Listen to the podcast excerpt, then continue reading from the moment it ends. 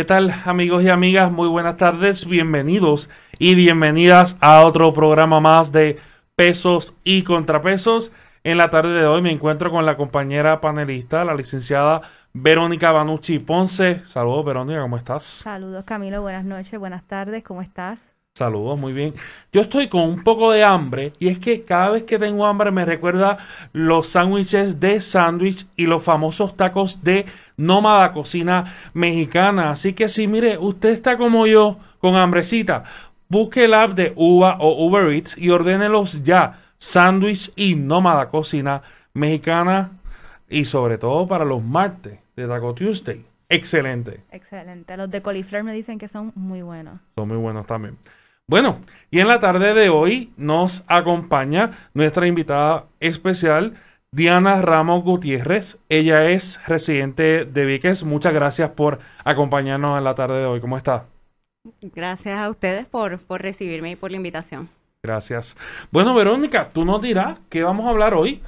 ¿Y por qué estamos aquí? Estamos aquí porque se habla mucho en las noticias del tema de Vieques y no necesariamente desde la perspectiva de, las personas que lo viven el día a día en Vieques, de quienes enfrentan los grandes retos que conocemos a través de los medios de comunicación, que pues aquí preparándome un poco para el, para el programa le comentaba a nuestra invitada y a Camilo eh, que tengo una lista enorme de situaciones que aquejan al, al municipio de Vieques y me gustaría comenzar eh, con que Diana nos cuente, si es posible, cómo ha sido su experiencia como residente, cuál ha sido uno de los mayores retos que ha enfrentado. Vemos en los medios eh, que tuvimos la salida de una Mara Pérez, que fue quizá mm, no la más empática con el municipio, por lo que pudimos ver en los medios de comunicación.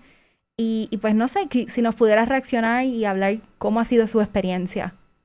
Claro que sí, bueno, eh, ¿verdad? Mi, mi experiencia como, como residente de Vieques durante los últimos años ha sido una de sinsabores, ¿verdad? Eh, me parece que quienes vivimos en Vieques eh, lo hacemos porque, porque tenemos un amor muy inmenso por lo que es la isla, por lo que significa, eh, por, su, por su belleza, eh, pero también por por la grandeza cultural que tienen las islas, eh, municipio de Vieques y Culebra y todo lo que aportan en la historia de, eh, de Puerto Rico en general. Eh, eso a mí me enamoró, ¿verdad? Desde, desde, un inicio y un amor que me, que me ha llevado a involucrarme en distintas luchas y, y en, distintas, en distintos esfuerzos. Porque si hay algo que no se ve mucho en los medios de comunicación son justamente esas instancias y, esos proyectos de resiliencia que justamente buscan crear una sustentabilidad, que están trabajando durísimo por crear un vieque resiliente, sustentable.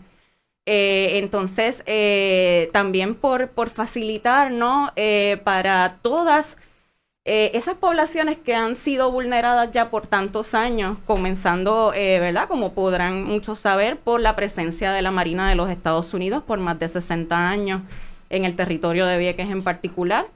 Durante los años 70, cuando la Marina se retira de los terrenos de Culebra, las prácticas se intensifican entonces en la isla de Vieques eh, y se intensifica también esa resistencia comunitaria eh, contra los bombardeos y eh, eh, para la paz y la justicia de Vieques. podemos decir que hay muchísimas deudas, muchísimas deudas del Estado particularmente que no está cumpliendo con sus deberes fundamentales en términos de derechos humanos. obviamente no hay reparaciones para lo que se ha realizado y lo que ha sucedido con respecto a la Marina. De hecho, todavía no se ha llevado a cabo la descontaminación que tan vital es. De hecho, se habla de que esto va a durar muchísimos años más. La realidad es que el impacto ambiental que llevó adelante la Marina y el desastre que dejó atrás es algo que probablemente no se pueda borrar. Eh, no tiene remedio. Eh, sin embargo, eh, las y los viequenses y los residentes de las islas tienen derecho a vivir en paz y a ver esta justicia suceder. Sin embargo, lo que, lo que, lo que se ha visto ¿no? Eh, es una dejadez absoluta del gobierno, un gobierno negligente, un gobierno que está eh, muchas veces ignorando eh, las situaciones más básicas de las islas y las necesidades justamente de servicios que para muchas personas podrían parecer cosas muy, muy normales, ¿no? De acceder y que las islas se convierten de pronto como en una pesadilla de, directamente. Sí, hablaba un poco con mis compañeras de trabajo que pues la falta de materiales, por ejemplo, el hacer compras, cosas que a veces una toma como del día a día como por sentado y que no necesariamente ustedes en la isla de Vieques pues las pueden llevar a cabo con la misma facilidad porque tenemos un problema con, la transportación. Sí, háblanos un poco de ese día a día de, los, de los y las viquenses. ¿Cómo, cuál es el, el reto de, de, los vecinos de Vieques? en su día a día, en su cotidianidad. Vamos A, ver un, día a día, ¿verdad? De, de, una persona que, que, reside en Vieques. Para tener que, ir a una cita médica, para poder a veces tener que ir a hacer compras y buscar elementos particulares de dietas, por ejemplo, si una persona es diabética o si una persona tiene una condición en particular, muchas veces no accede a los alimentos en Vieques eh, muchas personas han visto el problema que hemos tenido con el combustible, con la gasolina y con eh, todo lo que tiene que ver con la carga justamente por el sistema de transporte marítimo. Como, como bien ustedes indicaban al inicio, la presencia de, Mara Pérez en la, en la, Autoridad de Transporte Marítimo fue nefasta. Justamente porque además del trato tan, ¿verdad? Tan, tan frío y tan, tan cruel de una privatizadora a la que no le interesaba absolutamente nada la autoridad, eh, se dio una, eh, se, comenzaron a deteriorar absolutamente todos, eh, todo lo que tiene que ver con, el transporte. Se movió el, terminal de Fajardo a Ceiba en una movida que, que fue rechazada por las comunidades abiertamente lleno de desinformación, sin haber culminado los trabajos de construcción en, esa terminal de Ceiba.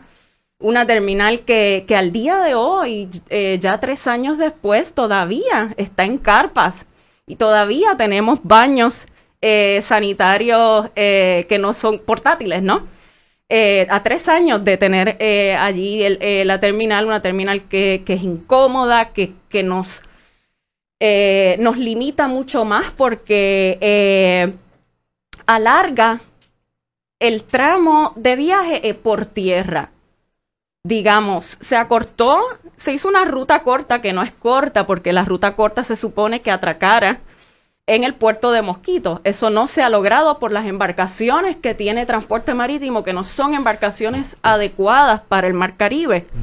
Se supo inclusive que estaban trayendo embarcaciones de lago para tirarlas en el mar, eh, por lo cual en muchas ocasiones se ven cancelaciones y es simplemente por una cuestión de logística que no está respondiendo a las necesidades de los residentes, sino más bien a las privatizadoras, a los contratos que están llevando adelante transporte marítimo, que en muchas ocasiones son de dudosa procedencia. ¿Y cómo funciona? O sea, si suponiendo que usted desee irse a su casa ahora en Vieques, eh, o sea, ¿cuándo es el próximo primero que sale? Claro, primero ah, eh, hay que salir a la, a la madrugada de Dios, ¿verdad? Hay que madrugar, llegar allí con muchísimas horas de antelación. Por ejemplo, para esta barcaza nueva que está alquilando la Autoridad de Transporte Marítimo, eh, en el cual se gastan 15 mil dólares diarios para su alquiler, más adicional unos 9 mil dólares más para la asistencia del Coast Guard para mover esa barcaza esa barcaza no puede transportar eh, a los choferes de los vehículos.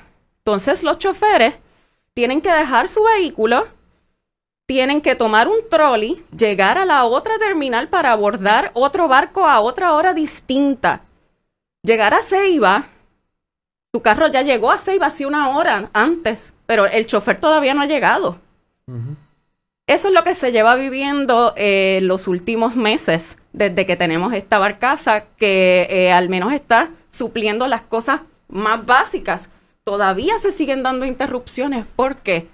Porque tenemos un turismo que no está siendo medido. O sea, nos envían la misma cantidad eh, de suministros que cuando no teníamos turismo, la misma cantidad de viajes que cuando no teníamos turismo. Entonces, lo que, lo que se nota y lo que se ve es que los servicios, si se desarrollan de alguna manera, no es para el beneficio de los residentes, es para el beneficio del turista o del que viene de afuera, que sí tiene la afluencia económica para disfrutar de lo mejor de Vieques sin tener que sufrir este día a día, ¿verdad? El ir al supermercado y encontrar las góndolas vacías y los, y los vegetales podridos. El tener que, eh, que hacer filas de una hora y dos horas todas las semanas, porque todas las semanas se acaba la, eh, la gasolina. El, el, ir incontables veces a la ventanilla del transporte marítimo y que te sigan diciendo que no hay boleto, que no te pueden vender el regreso, que te puedes ir pero no puedes saber cuándo vas a regresar. La incertidumbre es mucha, las violencias me parece que se han naturalizado muchísimo también. Eh, eh, y hay mucha gente que se está lucrando también del sufrimiento. Esto por lo que yo estoy viendo con su relato, y verdad, y, y evidentemente es un reclamo que ya lleva tiempo, pero esto es un problema craso de seguridad pública. Porque sencillamente cuando tú no puedes dar, tú no puedes garantizarle a un ciudadano si puede o no regresar, o ciudadana si puede o no regresar a su casa. Evidentemente no, no se está comprometiendo su seguridad y su salud, sino su bienestar, sino su relación familiar. Es una serie de, argumentos que podemos sacar de, de, esta situación, porque yo puedo entender, yo puedo entender que Puerto Rico está enfrentando sin duda alguna, una crisis económica, económica a nivel de todo Puerto Rico. Pero hay situaciones que deben tener prioridad, ¿no? Así que usted me está contando, nos está relatando que alquilar una lancha, que es la porque, claro, acá hay un problema que es que cuando se adquirieron un montón de, de ferries, que ese es el, el argumento coloquial, ¿no? Que, que supuestamente se alquila, esa es la historia, que se alquilaron un montón de ferries, pero ferries distintos y al momento de arreglarlos, pues era más complicado porque las piezas no aparecían, había unos ferries que estaban detenidos, o sea que eso, eso se cae a la mata y eso una persona con un bachillerato en administración eh, de empresas puede resolver ese problema. Sencillamente al momento de hacer la compra, ¿no? Mira, no me, claramente no me, no me traigas un ferry, no me vendas un ferry y, eh, de un modelo y otro otro, porque si me, o sea, si me quedo sin, sin arreglar uno, obviamente al adquirir piezas y, arreglarlo, pues definitivamente se, me hace más fácil. Eso es lógica. Pero, pero lo que, lo que quiero llevar aquí es que es un problema de seguridad. Y entonces, ¿cómo el Estado, cuál es, cómo el Estado obtiene, ¿verdad? Y cuál es la herramienta disponible para el Estado para resolverle ese problema frente a la situación económica. Porque por ahí están los recortes de la Junta. Y le pregunto, Diana, ¿qué se habla en la comunidad? ¿Cuál, cuál es la propuesta o el deseo de la comunidad del sentir respecto a este tema? Bueno, eh, me, me, parece que de, todo lo que estabas planteando, eh, me gustaría resaltar el tema justamente de las prioridades. Claro. Y es que el tema del transporte marítimo no es justamente un capricho eh, de la comunidad, sino justamente es la manera y el único medio en el que podemos acceder a nuestros servicios más básicos, a nuestros derechos humanos.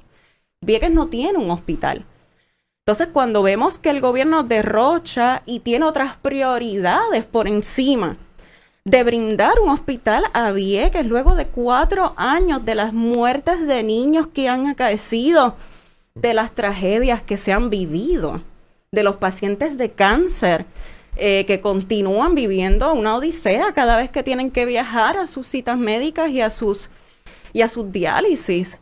O sea, estamos hablando de una cuestión de prioridades en un Estado eh, que tiene que tomar unas decisiones políticas para resolver estos asuntos y que lo que parece es que justamente no desea resolver estos asuntos, sino que desea que cada vez haya más personas dentro de las islas.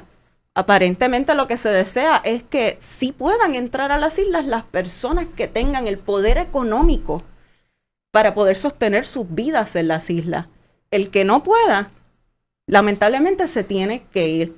y, ello ha causado unas migraciones tremendas eh, en muchas familias de Vieques eh, y de Culebra que se tienen que ir porque no encuentran oportunidades, porque no encuentran trabajo, porque se tienen que ir a estudiar, porque no pueden ir y venir eh, para hacer todas las cosas que necesitan, porque no tienen servicios médicos. y sencillamente porque es un sistema que constantemente te está retando todo el tiempo para que para expulsarte. Me parece que esto no son situaciones que solamente se viven en Vieques y en Culebra. Me parece que se intensifican un montón en las islas, pero que las estamos viviendo también en la isla grande. Eh, justamente también en otras áreas que son turísticas, en nuestros recursos naturales se están viendo amenazados. Y Vieques y Culebra, obviamente, son, son dos paraísos eh, con muchos recursos eh, turísticos y de, todo tipo, porque tenemos además, ¿verdad? Muchísima cultura y muchísimas cosas que suceden. O, sea, muchísimos jóvenes talentosísimos que están brillando, que quieren, por ejemplo, involucrarse en deportes, en judo. Tenemos medallistas de Vieques en distintas áreas y estos jóvenes no se pueden desarrollar, o sea, no, no, no tienen oportunidades. El Estado les está cortando justamente las posibilidades de alcanzar sus derechos. Eh, ¿Verdad? Eh, ello sumado al hecho de que las mujeres embarazadas, por ejemplo, no pueden parir, ni en Vieques ni en Culebra, tienen que viajar a la Isla Grande. O sea, esto es una necesidad básica de que estas mujeres puedan llegar. Se imaginarán todo lo que tuvo que transcurrir en este periodo de la pandemia. La ansiedad, el trauma, ¿verdad? Que, que, que tienen las comunidades porque han sido históricamente olvidados, pisoteados, oprimidos eh, y, vulnerados justamente por el Estado que los ha marginalizado. Eh, entonces, este, no se está pidiendo nada más que, que una equidad, pero entonces esa equidad va a justamente a necesitar que haya medidas diferenciadas para que se puedan cubrir los derechos de las personas en las islas. O sea, no es lo mismo que tratáramos la educación en la pandemia igual en las islas allá en Vieques que como se trató acá en Puerto Rico. O sea, muchísimos jóvenes sin conexión a Internet, con conexión muy pobre a Internet o sin equipos. Cuando llegó el Departamento de Educación, llegó con unas computadoras viejas y usadas a una escuela que no tenía luz hacía más de un año tomó el que el, un periodista del Centro de Periodismo Investigativo publicara una nota al respecto para que se restableciera la luz. Un comedor seis meses sin gas, en el que no se podía realizar eh, comidas a niños de escuela elemental en el medio de la pandemia son, son realmente muchísimas situaciones eh, y, el transporte marítimo, como, como decía un inicio, es, es, es, la vía, es que no, no, mientras el Estado no asuma su responsabilidad en torno a los derechos humanos y viabilice los servicios, vamos a seguir dependiendo del, transporte marítimo y lo culpable justamente es el Estado que ha sido negligente. Y a preguntar, Diana, al momento de surgir ¿verdad? una emergencia, eh, ¿Qué alternativas el Estado les provee a las y los eh, presidentes de Vieques para, de transporte? Por ejemplo, eh, usted mencionó cuando una mujer tiene que dar a luz, ¿cuál es el protocolo a seguir en esos, en esos casos? Sí, bueno, en esos casos existe, eh, bueno, primeramente lo que existe al momento es, se tomó un centro comunal y se convirtió en una sala de emergencias. Eh, la familia de Yaidelis Moreno Ventura, la joven de 13 años que falleció en enero antipasado, eh, justamente eh, por falta de un ventilador en ese lugar. bueno, la madre de, de Yaidelis lo llama el, el, centro comunal con camillas. otra gente lo describe directamente como el matadero. las personas que no pueden recibir servicios ahí directamente son llevados en una ambulancia aérea a la Isla Grande o al hospital más cercano, que en muchas ocasiones es el hospital de Fajardo, en donde se realizan los procedimientos. Eh, lo que hemos visto es que hay, personas que no, lamentablemente no lo logran. Eh, y ello fue el caso eh, de un niño de tres añitos que hace menos de un mes falleció porque, porque simplemente no tuvo tiempo de llegar a la ambulancia aérea, inclusive siendo su mamá enfermera. no se pudo evitar su, su, muerte y es una tragedia. Y, y en esos casos usan el, helicóptero que se usa para, ¿verdad? Que el famoso, yo no sé si ya se llama así ahora, el Aeromet o, sencillamente una avioneta que lleva eh, al paciente de Vieques a, a, la Isla Grande, porque honestamente desconozco y me gustaría saber cuál es la respuesta del Estado en estos casos. Bueno, eh, la respuesta del Estado siempre, eh, en todos estos casos es delegar en alguien más. Y esta compañía, pues realmente lo, lo, que se ha visto en otros casos es que ha tenido atrasos eh, que no tiene las mejores condiciones. o, sea, eh, la gente de las islas merece vivir con dignidad. O sea, el trato que se, que se recibe justamente en el transporte marítimo, que de todas las cosas horribles, pues también existe un trato bien violento hacia las personas de las islas. O sea, no existe ningún tipo de información de cambios, cancelaciones eh, uno entiende que pueden pasar cosas imprevistas, ¿verdad? Eh, pueden pasar sus situaciones. Claro, el hecho de que tú hayas invertido un millón de dólares para arreglar un barco que se arregló a mitad, ellos están diciendo que se arregló, que se reparó completo, lo cual no es cierto. Un millón de dólares. Un millón de dólares en un barco que por lo menos era nuestro, porque todos estos barcos que se alquilan, si se rompen, nos toca a nosotros repararlos, no a la compañía que los tiene. Por lo menos en este caso, el barco isleño es un barco que pertenecía a la flota, que pertenece a la flota de, de transporte marítimo. A los dos días de entrar este barco en funcionamiento, se dañaron tres. Había tres barcos fuera de servicio a dos días de entrar este barco en funcionamiento. Al día de hoy, Transporte Marítimo no ha dicho absolutamente nada del caos que se ha generado en toda la semana por esa situación. No ha dado actualizaciones, no ha dicho ni pío, ¿verdad? Como, como decimos en buen puertorriqueño. Este, y eso, pues como se podrán imaginar, crea unas situaciones de tensión, de agobio, eh, realmente unas situaciones también de salud mental delicadas, porque si se imaginarán que, no se puede acceder a las cosas más básicas, imagínense a la salud mental, ¿no? A servicios de salud mental. Eh, entonces, este, eh, ante todo ello, ¿qué hay? la solidaridad. La solidaridad de la comunidad es a lo único a lo que se puede recurrir porque evidentemente el Estado está ausente. Eh, en situaciones de emergencia pareciera que lo único que uno tiene es a ese vecino, ¿verdad? Lo vivimos en el huracán María, pues imagínense eso multiplicado por un montón. O sea, ya la Guardia Costanera no llegó hasta meses, o sea, hasta semanas, perdón, después. Las primeras eh, raciones y las primeras ayudas no empezaron a llegar hasta meses después. Eh, fueron muchísimas las carencias y ello volvemos, se utilizó justamente como otra medida, un capitalismo del desastre reinante para movernos el terminal en un momento de, vulnerabilidad de la comunidad. Eh, se movió el terminal sin la autorización. Años después todavía no hay una recuperación para Vieques ni para Culebra.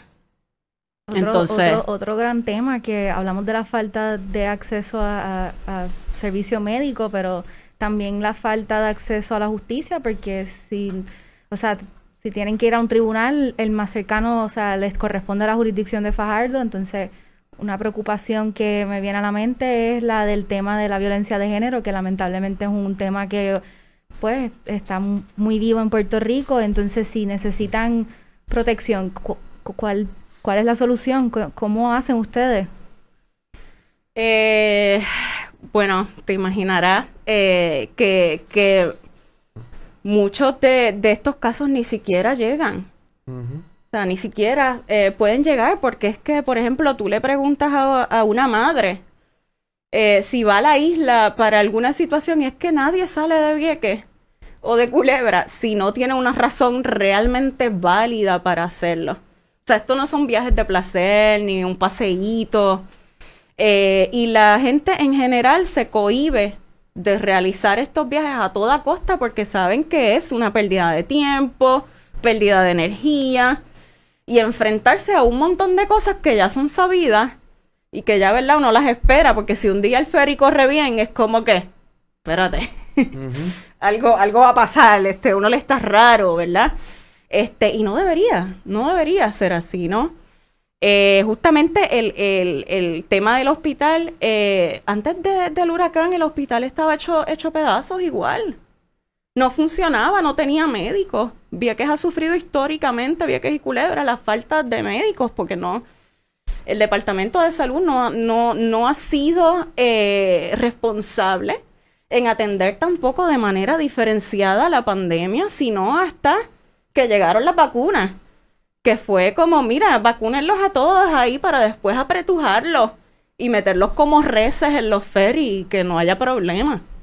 Como si el COVID fuera la única condición de salud cuando sabemos que tenemos una variedad de condiciones de salud muy serias en Vieques que, que, son eh, eh, de las que hay eh, muchas personas propensas y a la misma vez como, como si, si, si eso cancelara ¿no? el deber del Estado de proveer el derecho a la salud y de cumplir con el resto de los derechos humanos que derivan con eso, porque es que justamente lo que estamos hablando es el derecho a la vida, ¿no? El, derecho a vivir. Sin ese derecho, ¿a, qué otra cosa podemos aspirar, ¿no? O, qué más podemos pedir.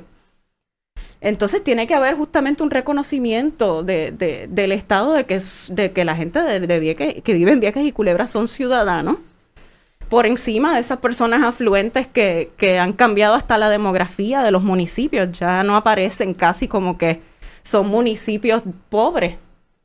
Entonces prácticamente se ha borrado también esa necesidad porque ha llegado otras personas más afluentes que han comprado propiedades, que han desplazado a las personas locales en sus empleos, eh, confinándolos, ¿verdad? A las opciones de oírse o aceptar trabajar en las eh, en, lo que queda, ¿no? De, de, eh, las posiciones de trabajo en, turismo. Diana, y le pregunto, estamos a punto ya, estamos en verano prácticamente, y mm, ah.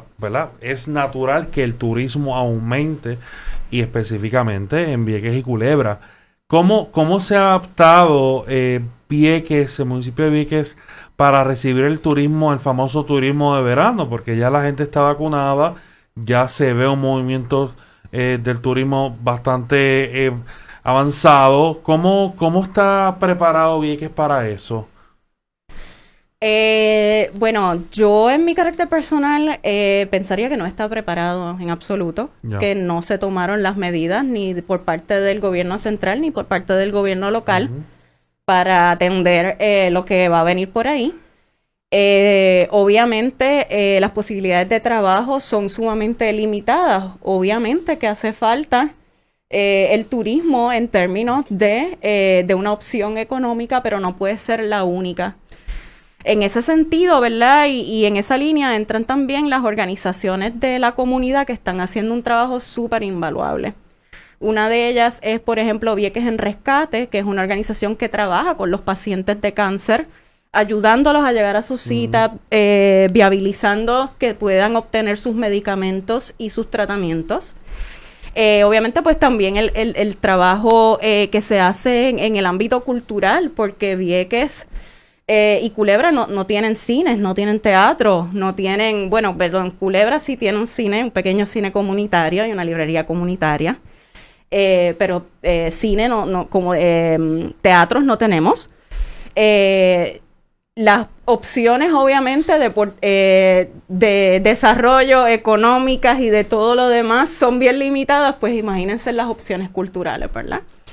En ese sentido, este, el, el Museo Fuerte Conde Mirasol, el Archivo Histórico de Vieques, Radio Vieques, que es nuestra emisora comunitaria, y un proyecto nuevo que estamos trabajando, que es el Festival de Cine y Derechos Humanos de Vieques, eh, que es justamente em, una oportunidad para visibilizar las situaciones de derechos humanos, pero también acompañándolo con formación, con eh, talleres, llevarle la posibilidad a los jóvenes de que se involucren en el cine, en, en, en todas las facetas eh, que ellos requieren. Eh, y también eh, poder traerles oportunidades eh, culturales a las familias en Vieques. ¿Y cuándo se va a llevar a cabo eso? Háblanos un poquito más dónde también. Sí, bueno, ahora en este, en este mes de julio tenemos varias actividades justamente. El primero de julio tenemos la presentación del documental Landfall que habla eh, sobre el, el, huracán María y sobre la organización de las comunidades luego de ello. Eh, dos de los protagonistas son, eh, son de Vieques, Neisha Ramos Benjamin y Urayoan Connelly. Entonces van a estar presentes junto a la directora Cecilia Aldarondo. Va a ser en la Plaza de Vieques, primero de julio, a las 7 de la noche. Esa presentación. Tenemos también el día 7 de julio, eh, junto con la Asociación de Periodistas de Puerto Rico, la ASPRO, un conversatorio en el que vamos a tener un panel de distintos líderes, mayormente jóvenes, para que la prensa, comunicadores sociales, creadores de contenido, puedan hacer preguntas, puedan ampliar sus conocimientos respecto específicamente a la recuperación justa de las comunidades de Vieques y Culebra. Queríamos eh, desde el festival apoyar eh, el esfuerzo de distintas organizaciones que han estado trabajando con este tema. Y eh, obviamente insistir en el hecho de que Vieques y Culebra no pueden quedarse fuera de la recuperación justa, entonces tenemos que ver de qué manera, ¿verdad? Eh, las coberturas eh, profundicen y den continuidad a las situaciones que se viven allí, que no solamente reseñen cuando hay un caos y que ya se vuelvan a olvidar de las situaciones que se viven allí hasta que no hayan otras fotos espeluznantes que uno se diga así como, uy, qué feo esto, ¿no? Eh, y que haya una relación fluida también de la prensa, que no se olviden de que también somos parte de Puerto Rico. Yo, yo quería preguntarle también en, en cuanto a la infraestructura de Vieques, ¿cómo usted mencionaba ahorita eh, que los niños en los comedores escolares durante la pandemia estuvieron seis meses sin gas? Esos, esos son seis meses sin proveerle alimentos a los niños de educación que eso está, el Estado está violando el derecho a alimentar a, esos niños y eso es algo terrible eh, y preocupante en ese sentido. Eh, me hablaba de un año sin luz en las en la escuelas. Ahora con esto, con este problema de, de la inestabilidad debido a la transición de, de, la Autoridad Energía Eléctrica con la compañía Luma Energy, ¿cómo, cómo está la infraestructura en Vieques? Claro, eh, bueno, para, para, comenzar, una de las primeras decisiones que toma Luma cuando comienza a desempeñar eh, su contrato es eh, la de cerrar varias oficinas. Y, y, y, de esas oficinas justamente fueron las de Vieques y Culebra, ¿no? Justo con lo que implica llegar a la Isla Grande a resolver situaciones de, de distintas índoles. esto sucede. Eh, luego del huracán, Vieques eh, pasó aproximadamente un año sin luz. Eh, la planta de energía que se encontraba en Vieques no estaba apta para utilizarse. Sucedió algo como lo que explicabas ahorita con el, con el barco, que no habían las piezas y las tuvieron claro. que mandar a buscar a Francia porque eso no lo hacían acá. Y... Uh -huh. Tremendo revolú. Eh, las carreteras, obviamente, si usted se imagina cómo están las carreteras aquí en la Isla Grande, eh, imagínese la dejadez absoluta de las carreteras estatales allá en Vieques que no ven brea hace uh, décadas. Uh -huh. eh, comunidades que simplemente no, no tienen eh, eh, asfalto en sus comunidades y que el municipio a veces tiene que asumir alguna de estas responsabilidades para poder ¿verdad? Eh, resolver las situaciones pero tenemos que recordar que son municipios que tienen muy bajos presupuestos. Uh -huh. O sea, eh, en el momento en el que FEMA, por ejemplo, pedía que se hiciera un pareo de fondos para la construcción del hospital, realmente pues eh, parecía una locura, ¿no? Porque uh -huh. de dónde el, el, el, municipio va a sacar eh, ¿verdad? la afluencia que tiene FEMA para, para la construcción o la reconstrucción eh, de estructuras. Entonces, eh, hay muchísimas deudas todavía con respecto a esto. Eh, como sabemos aquí en la isla, en la isla Grande eh, ha pasado lo mismo. Entonces, no se ha visto esa recuperación y por eso es que estamos exigiendo que sea una recuperación justa y que no se olviden las islas en todo este proceso que lamentablemente vemos que va para largo y que, y que realmente han sido las comunidades mismas las que se han vuelto a recuperar y las que han creado mecanismos para, para continuar resistiendo. O sea, estoy absolutamente segura de ello. Eh, tenemos muchas organizaciones, como decía ahorita también, que es una de ellas la Colmena Cimarrón, es una organización eh, que trabaja el tema de la agroecología, que tan importante es, ¿verdad? Justamente en un lugar donde hay tanto problema con el acceso a los alimentos y a muchas otras cosas. Vieques tiene unas tierras sumamente fértiles que por mucho tiempo se utilizaron antes de que estuviera la Marina presente allí para, para cultivar y eran sumamente eh, agradecidas, ¿verdad? Como se dice por ahí. Eh, y lamentablemente todas las industrias eh, fueron eliminadas con, con, la llegada de la Marina, por lo cual este estancamiento, ¿verdad? Que a veces se ve económico, social, que ha sido realmente un producto de la militarización y de la vulneración de derechos por parte del Estado eh, y del Estado de los Estados Unidos también. Bueno, es que yo la escucho y en verdad yo siento tanta rabia porque es como que son tantos problemas y como dices que esto no viene de ahora, o sea, mencionabas que la cuestión del hospital, que quizás ellos usan de subterfugio el tema de María, pero que mencionas que no, no necesariamente había un hospital accesible tampoco, ¿sabes? antes de María. Y quería también preguntarle que cómo usted ve el reclamo del hospital. ¿Ha, adelantado, ¿Se ha adelantado algo la comunicación entre municipio y gobierno central? ¿Qué, ha sucedido con este tema? Pues mira, lamentablemente no ha sucedido nada. Eh, y sucede tal como con, eh, con los otros, eh, las otras situaciones que, que detallo, ¿no? La falta de información, ¿no? La información es un derecho la información es clave a la hora de tú poder acceder a otros derechos. Si tú no tienes información, no puedes tomar decisiones. Entonces la información es clave a la hora eh, de, que, de, que podamos acceder a nuestros derechos y el Estado está fallando desde esa, ese primer eh, elemento tan básico y tan clave. Eh, entonces no tenemos absoluta, hay una desconfianza primero absoluta en todo, en todos los procesos, porque se ha visto que no se respeta la voluntad de la comunidad, ni se involucra a la comunidad tampoco en las decisiones. Eh, y por otra parte, tampoco, eh, tampoco hay una comunicación por parte del Estado de qué se está haciendo, de qué políticas. Eh, realmente es muy desesperante y como dices, súper frustrante o sea, es una frustración continua, es un, es un no saber qué más hacer, ¿no? En mi caso, yo soy comunicadora y soy gestora cultural y, trato de, aportar desde mi lugar, ¿no? Eh, porque, porque sé que, que, hay otras personas que, que, realmente lo han sufrido. ¿Verdad? tuve la oportunidad, por ejemplo, de entrevistar para un podcast que se llama La Brega a la madre justamente de Yaidelis Moreno Ventura. Eh, y mientras esa mujer relataba cómo se le murió su hija en sus manos, eh, cómo sus familiares tuvieron que hacer respiración automática en un ventilador para intentar salvar la vida de esa niña, y todos los malos tratos que recibieron. O sea, fue grabar una entrevista mientras me bebía las lágrimas.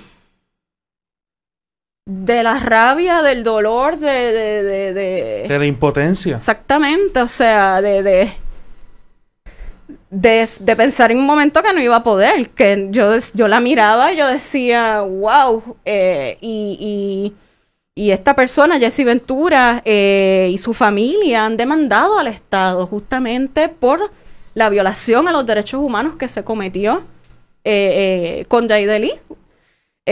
Así que, que, hace falta justicia, porque sin justicia no, no puede haber paz. O sea, la, paz no puede estar completa mientras la justicia no realmente sea palpable y visible. Y la justicia justamente requiere que todas estas deudas vayan siendo atendidas y que sean atendidas con dignidad, eh, que se involucre a la comunidad en absolutamente todo, porque es que no es porque queramos que nos involucren, ¿verdad? En, en, en las situaciones, es que las comunidades son las que conocen realmente sus situaciones, sus necesidades, su día a día. Toda política que no involucre a la comunidad está destinada al fracaso. Nosotros, en parte, pues quizás no tenemos las herramientas que pudiera tener el Estado Perdón, no sé si vas a decir algo, Cami, pero, pero la línea era de que, pues, tratar de visibilizar, así como usted hace a, través de su trabajo, y por eso queríamos también invitarla a usted, porque entendemos que no, no puede ser un tema que se hable solamente cuando ocurra un suceso gravísimo, o sea, yo creo que hay que continuar ahí, tú sabes, haciendo hincapié en las necesidades que hay que atender. Yo creo que uno de los propósitos como puertorriqueños y puertorriqueñas es buscar alternativas para este tipo de casos. Esto no se puede quedar sencillamente en el hecho de que venimos a hablar, estamos 40 minutos hablando, ok, ¿y qué vamos a hacer? Ahora, a mí me gustaría, de los últimos minutos que nos quedan, hablar sobre las posibles alternativas que tiene tanto el Estado como los ciudadanos y ciudadanas que no necesariamente eh, están identificados, tienen un vínculo con Vieques. Yo nunca he ido a Vieques. Yo creo que eso es un error que tengo como, como puertorriqueño. Eh, porque sencillamente no se me ha dado la oportunidad de ir a Vieques. Pero más allá de eso, a mí me gustaría dialogar sobre las alternativas que nosotros y nosotras tenemos para solucionar esto. Porque no, si ya hemos tratado con el gobierno central y no se ha logrado gran cosa, eh, esto sencillamente puede irse a, la, a las Naciones Unidas. Esto, sencilla, esto es un problema de, de, derechos humanos, como usted bien dice. Esto sencillamente puede irse tan sencillo como al Congreso de los Estados Unidos y pedir la ayuda que se requiere. O sea, yo estoy seguro que el congresista Grijalva puede recibirlos en la oficina y sencillamente o mediante una carta o leerles alguna petición. O sea, el, eh, las y los vecinos de Vieques han hecho, han hecho ese tipo de reclamo. Por ejemplo, congresistas como Raúl Grijalva, Nidia Velázquez, Alexandro Casio Cortés. ¿Cuáles han sido los movimientos en esa línea? Wow, se ha hecho de todo, básicamente, ¿verdad? Eh, el caso de Vieques fue presentado en la Comisión Interamericana de Derechos Humanos. Como dice, se ha presentado en varias ocasiones en la ONU. De hecho, en esta ocasión en la que se presentó el tema de la descolonización, se presentó también el tema de Vieques dentro de esa gama, ¿verdad? De, de, razones y de, y de situaciones que se vivían, eh, que se viven en el país. Es que esto no es un problema, o sea, esto ciertamente viene de la descolonización, y, pero, pero esto es un problema de ahora, esto es un problema de alimentación, esto es un problema de salud pública, esto es un problema de seguridad pública, esto es un problema craso de que no podemos esperarle que si somos o no somos, que se, de que si la vista de descolonización, que si la ONU dice algo, que si el Congreso no va a apoyar o no algún referéndum. No. Absolutamente. Esto, esto, es algo que se debe atender con prioridad. Sí, es que se nos va la vida. Claro. se, nos va la vida. En, por eso es que hablaba de la importancia de estas organizaciones, porque son las que están día a día ahí metiendo mano, buscando los recursos, localizándonos, buscando eh, personas que trabajan con educación, por ejemplo, se desviven porque estos jóvenes de que reciban educación, tengan talleres, conozcan cosas o sea, es muy sacrificado todo lo que, lo que está haciendo la comunidad, pero es lo único que, la beneficia.